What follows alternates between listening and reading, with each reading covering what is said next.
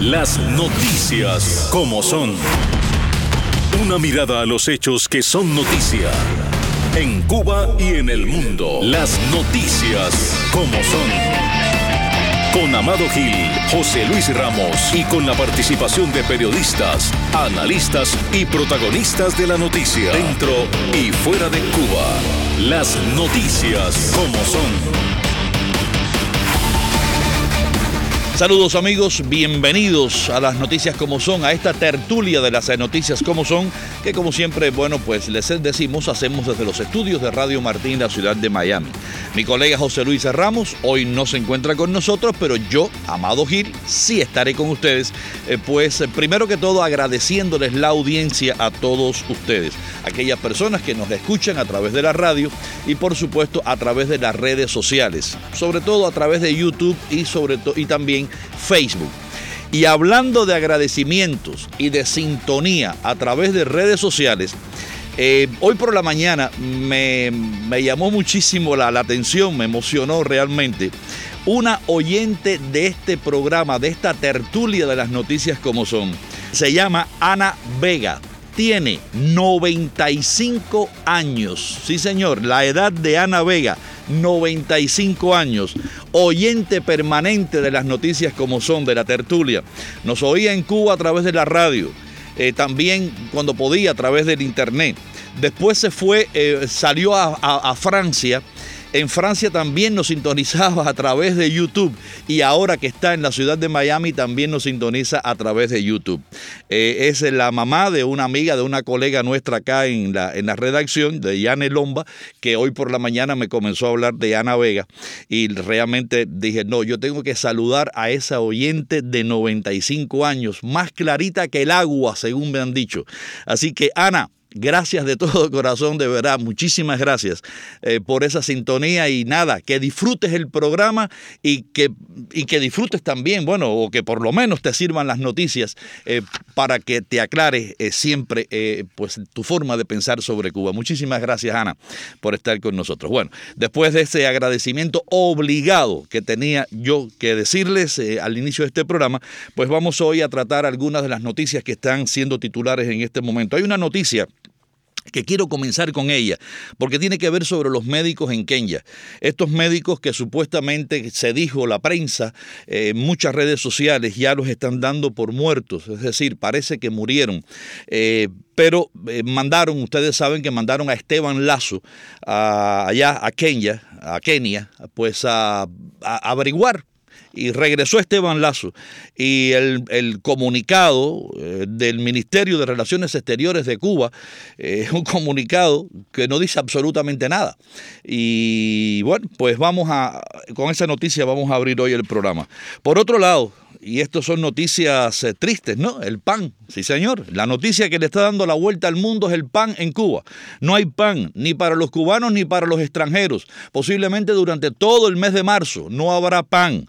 Eh, Pedro Monreal ha salido, el economista cubano ha salido a dudar eh, sobre las estadísticas que está dando el gobierno cubano. Pues nada, dice Pedro Monreal que es inaceptable esa confusa información que está dando el gobierno, que si la harina, que si no entró la harina, que los compras de harina, bueno, el país donde la llegada de un barco de, arroz es noticia, es Cuba, sí señor. La llegada de un barco de arroz, eso es noticia en Cuba. Y otra noticia también bastante triste para los cubanos. Ustedes saben, los llamados vulnerables, esa es la, yo diría, la forma más... Eh, correcta en este momento de llamar a vagabundos, mendigos, eh, personas de la calle, eh, pues ahora se, se, le está dando este nombre de personas vulnerables. Bueno, pues estas personas, los que atiende el gobierno, dice este, este titular de 14 y medio, una sola comida al día para los 76.175 cubanos vulnerables atendidos por el Estado. Triste también esta noticia porque sabemos que cada vez hay más personas vulnerables, más mendigos, más personas que la familia se ha ido, que le han vendido las casas. Toda esta tragedia está envolviendo a estas personas ya no tan jóvenes, que ya están bastante viejos, que no pueden trabajar, que le faltan la fuerza y en el momento donde mejor debieran estar cuidados, pues están desatendidos.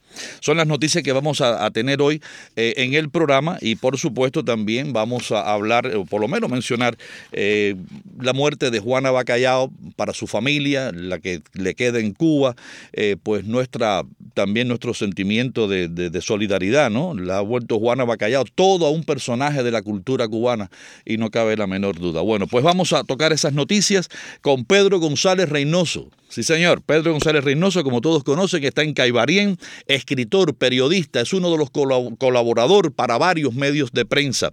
Y también tenemos a Jorge Enrique Rodríguez, no está en La Habana, está en Madrid en este momento. Periodista independiente, es uno de los colaboradores también de Diario de Cuba. Repito, está en Madrid, Pedro está en Caibarien. Así que desde Caibarien, pasando por Madrid, llegando a los estudios de Miami, a Tertulia, Juan. Tertulia. Las noticias como son. Pedro, saludos, bienvenido, ¿cómo estás? Lo propio, Amado. Estoy bastante bien. No vamos a ahondar en deficiencias menores. Eh, un saludo para mi colega allá en Madrid, Juan Enrique, y bueno, a los oyentes en especial que con estoicismo revolucionario se mantienen ahí a pie de cañón, oyendo están oyendo nuestras noticias, nuestros comentarios y eso se aprecia y se agradece. Claro que sí. Eh, Jorge Enrique, saludos, ¿cómo tú andas?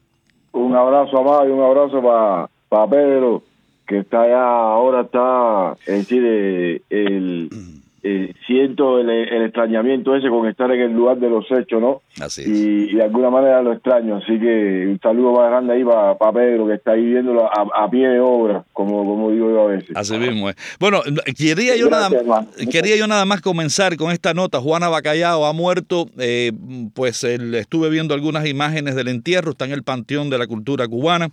Eh, Juana Bacallao es toda una institución en la cultura, en la historia de la cultura cubana toda una institución. Eh, dijo en varias ocasiones que la política no era su fuerte, eh, una mujer que estuvo, eh, trabajó con Álvarez con Rita Montaner, Bola de Nieve, Cándida Quintana, Xiomara Alfaro, Celeste Mendoza, Ninón Sevilla, Chano Pozo, Celia Cruz y, Olga Guillo. Vamos a escuchar nada más que un fragmentico para, en homenaje a Juana Bacallao. En el barrio que yo vivo, la vecina está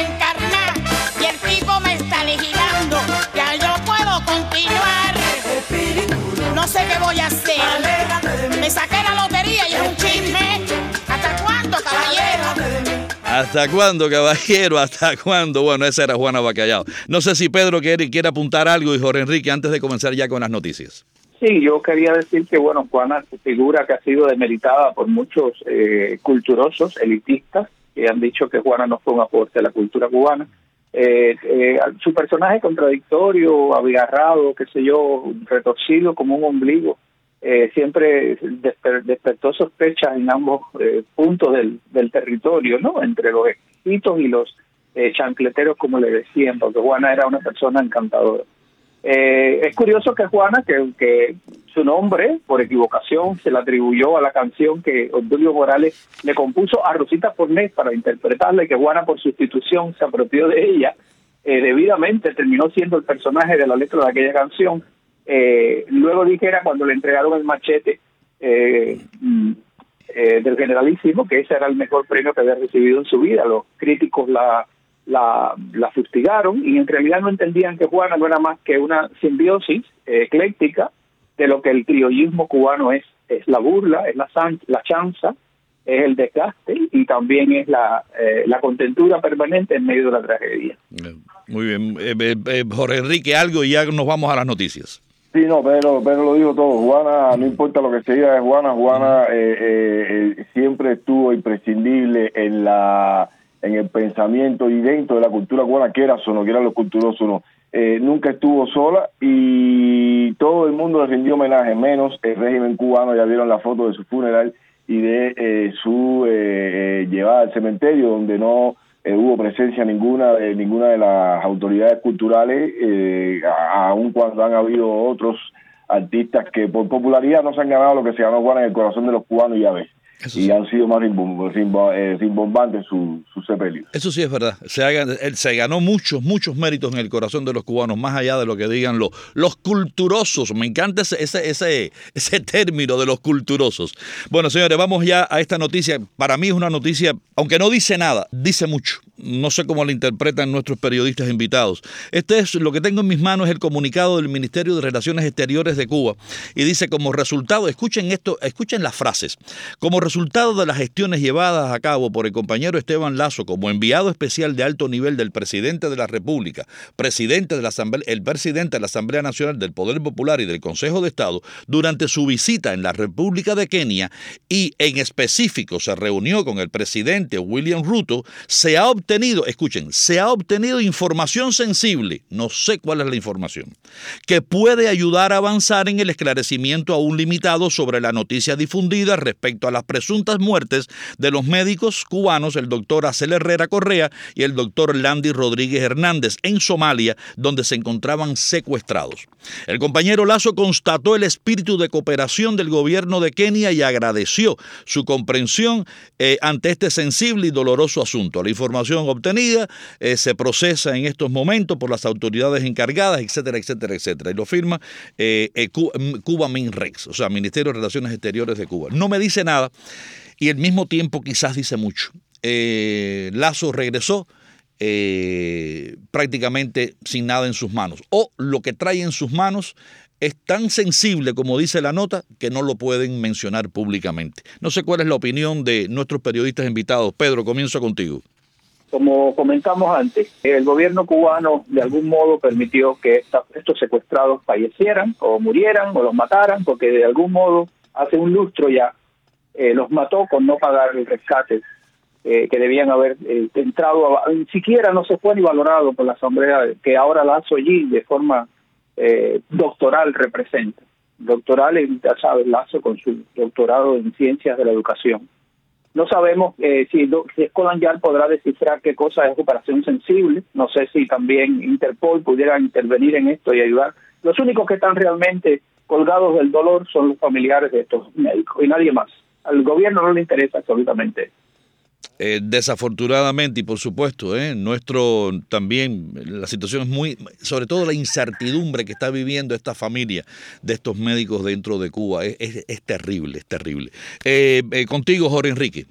No, recordar que el régimen cubano envía a estos médicos a misiones por tan solo el 25, es decir, el 20% de su salario, porque hay un 5% que se le da a la Organización Panamericana de la Salud por hacer el trámite entre el cobro y el, eh, decir, el, todo el dinero sobre el del salario de estos médicos, ¿no? El régimen se queda con el 70, la OPS, OEPS se queda con el 5% y solo se le da el 20% a estos médicos que el gobierno cubano ya ha sido acusado de esclavitud moderna. Primero los envía por el 25% de esto a lugares que peligrosos se supo que los enviaron a lugares donde los propios galenos de ahí de, de esa localidad estaban huyendo del lugar por la alta peligrosidad que había. Luego no gestionan nada para rescatarlo eh, luego no hay información ninguna, todo eh, aquí el volumen de información sobre, sobre lo que le pasó a estos médicos sobre su secuestro, desde su secuestro, incluso cómo es el mecanismo del envío de estos médicos al exterior, todo esto eh, información es más en la prensa independiente que en, que en, las propias revelaciones de la prensa oficial. Es decir, la prensa oficialista nunca ha dicho nada, por supuesto, controlada por el régimen. Nunca se, ni sobre el secuestro, ni sobre las negociaciones, eh, si hubo algún tipo de, de rescate, ni sobre cómo murieron, ni sobre eh, el proceso que, que, de esclarecimiento de los hechos. El régimen cubano no da información ninguna al respecto. Esta información está en la prensa independiente y en otras plataformas. Claro que sí. No, eh, yo lo que quiero referirme, más allá de la poca información que ha dado el gobierno cubano, lo decían ustedes dos, y esto es cierto, y no solamente se ha dado con estos médicos que fueron enviados a Kenia. Cuando los primeros médicos comenzaron a salir hacia Brasil, iban hacia los lugares donde los médicos brasileños no llegaban, lugares peligrosos también. incluso cuando fueron a Venezuela, los llevaron a los cerros, los lugares más eh, inhóspitos de Venezuela, allá iban los médicos cubanos. Estos médicos de Kenia fueron a los lugares más peligrosos. Es decir, que eh, casi siempre el médico cubano, cuando salen estas misiones acordadas y contratadas por el gobierno cubano, es para suplir la ausencia de médicos de esos países o de, otra, o de otros países en lugares sumamente peligrosos. Prácticamente van sin ninguna protección y, bueno, estos médicos andaban con unos escoltas. No se sabe muy bien exactamente qué pasó con los escoltas escoltas que, bueno, es todo, realmente es un misterio, ¿no? Pero lo que sí es cierto es esto, esto, los médicos cubanos cuando salen en misión van a cubrir los lugares más peligrosos o más hostiles de los países a donde los envían. Vamos a la próxima. Estás escuchando las noticias como son. La noticia que se comenta de casa en casa de cubano en cubano, el pan, sí señor, una vez más no hay pan en Cuba por falta de harina, dice el diario digital 14 y medio en este largo artículo. La compleja situación, lo pone entre comillas, porque así es como dice, lo define el gobierno cubano, durará hasta finales de marzo, según aseguró Emerio González Lorenzo, presidente del grupo empresarial Industria Alimentaria. Aunque los medios estatales dicen que las afectaciones a la canasta básica se empezaron a reflejar el sábado pasado, es algo que los consumidores constatan día a día desde hace meses, incluso en el establecimiento destinado al turismo. Pan para el turismo también en falta. Dice el economista Pedro Monreal, y ya con esto le paso a, Pedro y a Jorge Enrique, dice el economista Pedro Monreal que es inaceptable la confusa información oficial sobre la crisis del pan de la canasta familiar normada y para consumo social, justificándola con referencia indeterminada a situaciones, o sea, referencias indeterminadas a situaciones específicas y con una vaga mención al bloqueo, escribió Monreal en las redes, en, en Twitter, en X. El experto, Monreal, explicó que las justificaciones oficiales sobre problemas con la importación de trigo para la elaboración de productos de primera necesidad tampoco fueron claras. No queda claro, dijo el economista, no queda claro a qué se le llama embarques planificados pero la estadística oficial refleja una reducción en los últimos 10 años de las importaciones de trigo, según el segundo alimento importado en cuanto a toneladas y tercero en cuanto a valor, señaló Monreal. Es decir, que desde hace 10 años la importación del trigo disminuye. Ahora el gobierno cubano dice que no hay pan porque, bueno, el barco planificado no ha entrado, etcétera, etcétera, etcétera. Pedro, contigo. Eh, me hace en el medio de la tragedia nacional que significa no tener desayuno, el símbolo, de, como digo, del, del igualitarismo proletario que tanto blandieron generaciones y generaciones de defensores del, de este igualitarismo, del socialismo, que al final, como el comunismo, es otra utopía prácticamente irrealizable. Eh, me hace reír lo del lo embarques planificados. Parecería que la FUSEPLAN, extinta organización de corte soviético, hubiese previsto embarques planificados para la economía nacional. O sea, lo que en, en la jerga cubana, se, se juzga como embarque es el fracaso anticipado de algo que se pueda o no eh, prever. Eh, es lamentable que estas, estas cosas estén pasando todavía eh, o sea, no es que no haya pan, no es que no haya alimento, no es que la libreta sea simbólica, porque eh, como dijo Díaz Canel, no se va a extinguir la canasta básica, pero no vamos a tener con qué abastecerla, o sea que parece una dualidad eh, irrisoria de que no haya con qué llenar los escaques y los cubículos que la, libreta trae, porque te digo así en mi pueblo, desde hace muchísimos meses el pan que se da por la bodega no lo fabrican las panaderías estatales, lo hacen los primeros que están importando la harina, se lo venden al Estado a un precio y el Estado lo vende a precio diferenciado asumiendo el diferencial, o sea, la subvención. Eh, me imagino que si este mes en la canasta básica han dado dos libras de arroz, ¿qué se puede esperar para lo demás? Es una contradicción, no sé qué piensa Jorge de allá. Vamos a preguntarle, Jorge. Bueno, el chico, mira, desde hace hace como una, un par de semanas circuló una frase que a mí me, me llamó mucho la curiosidad, uno de, estos memes, frases memes, que decía, los cubanos preocupados porque le iban a quitar la libreta y lo que le quitaron fue los productos.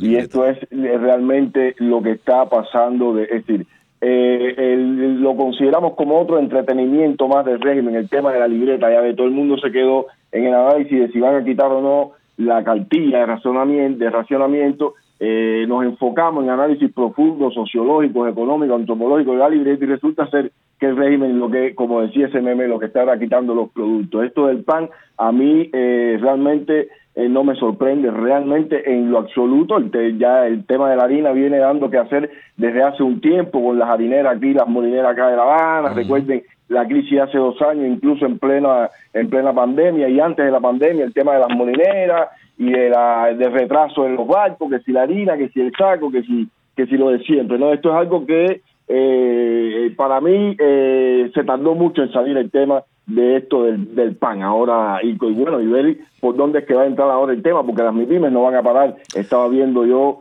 eh, que las MIPIMES todavía siguen ofertando harina y siguen ofertando pan y siguen ofertando este tipo de servicios que el régimen anuncia malo para el pueblo a ti. Ojo con eso. Claro, no podemos extendernos mucho, pero fíjate qué interesante, ¿eh? qué interesante.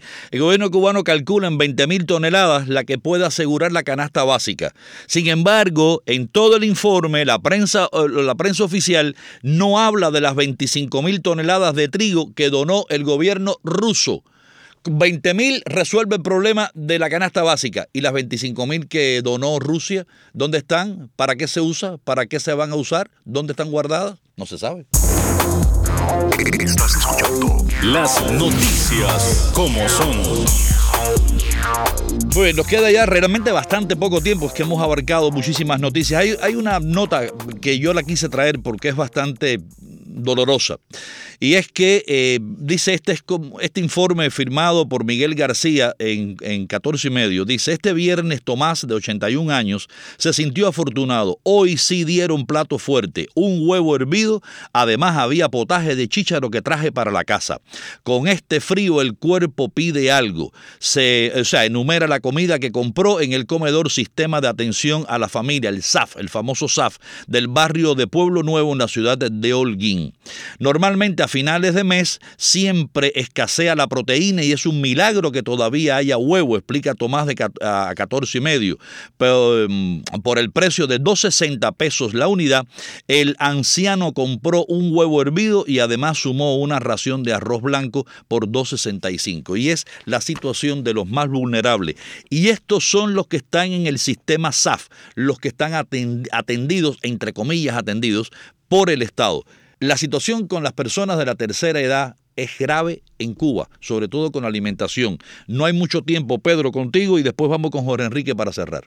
Tuvo muy mala suerte ese viejito de que no visitara Díaz Canel su comedor SAF, como se hizo en Caibarien cuando lo llevaron a la casa del abuelo previamente, engalanada, pintada, donde dieron merienda, previa y entrevistaron a una centenaria que se le colgó del cuello y dijo que qué feliz estaba de que viniera hasta aquí y supiera que ella llevaba 30 años comiendo ahí en la casa del abuelo. En fin, eh, ¿qué, qué, explicar sobre esto? Esto no tiene explicación, sencillamente si, la, si el programa materno-infantil está desabastecido, las embarazadas no tienen leche, la proteína adecuada y demás, ¿qué se puede esperar para la vulnerabilidad que constituye la carga más pesada que tiene el gobierno hoy y de que, en mi criterio, está tratando de zafarse? Hay, eh, hay incluso en este informe se habla también que eh, hay algunos empleados de estos lugares, de estos comedores, que tienen que comprar algunas sazones con su propio dinero para darle un poco de sabor a la comida. Pero también se habla de los robos que hay y cómo sacan la comida y cómo se roban muchos de estos alimentos para poder resolver algunos de los empleados del lugar. Eh, o sea, es toda una situación tan complicada que al final quien sufre es el pobre viejito. Cerramos contigo, Jorge Enrique. Bueno, Amado y Pedro, yo eh, simplemente les voy a decir para empatar, es decir, esto es lo vulnerable, ¿no? Eh, Cuba Debate hace una semana publicaba un artículo escrito por cinco periodistas que se llama Errantes en su propia tierra, miradas al fenómeno de los deambulantes en Cuba. Aquí se justifica que los deambulantes, si es deambulante, estas personas en situación de calle, es un estilo de vida y es una cultura que es muy difícil sacarlos de ellos. Es decir, están normalizando y están romantizando el fenómeno de los vulnerables, de los SAF, de que las personas tengan que aportar, es decir, los propios trabajadores para poder completar los sazón de lo que se comenta y justificar que ser de ambulante, ser tener situación de calle, no tener casa en Cuba es un eh, estilo de vida y una cultura. Esto lo está eh, publicando el propio régimen cubano. Es cierto, y para finalizar, solamente agregar, y es increíble, uno de los tertulianos de este programa, periodista independiente, José Luis Tan Estrada, en Camagüey, eh, tiene esa vocación por ayudar a los más necesitados y ha tenido que pagar incluso con detenciones, represión, vigilancia, porque recolecta cosas que necesitan los más necesitados, medicinas para los hospitales, eh, también abrigos para los tiempos de frío de los viejitos. Y lo han detenido y lo, y lo reprimen constantemente por hacer esa acción. Dice que eso es una acción del gobierno, que eso no lo va a hacer más nadie. Increíble que estas cosas pasen en Cuba. Gracias Pedro González Reynoso, gracias Jorge Enrique Rodríguez por estar con nosotros en esta tertulia de las noticias como son y muchísimas gracias a todos nuestros radio oyentes y sobre todo a Navega, esa oyente de YouTube que tiene 95 años. Muchísimas gracias.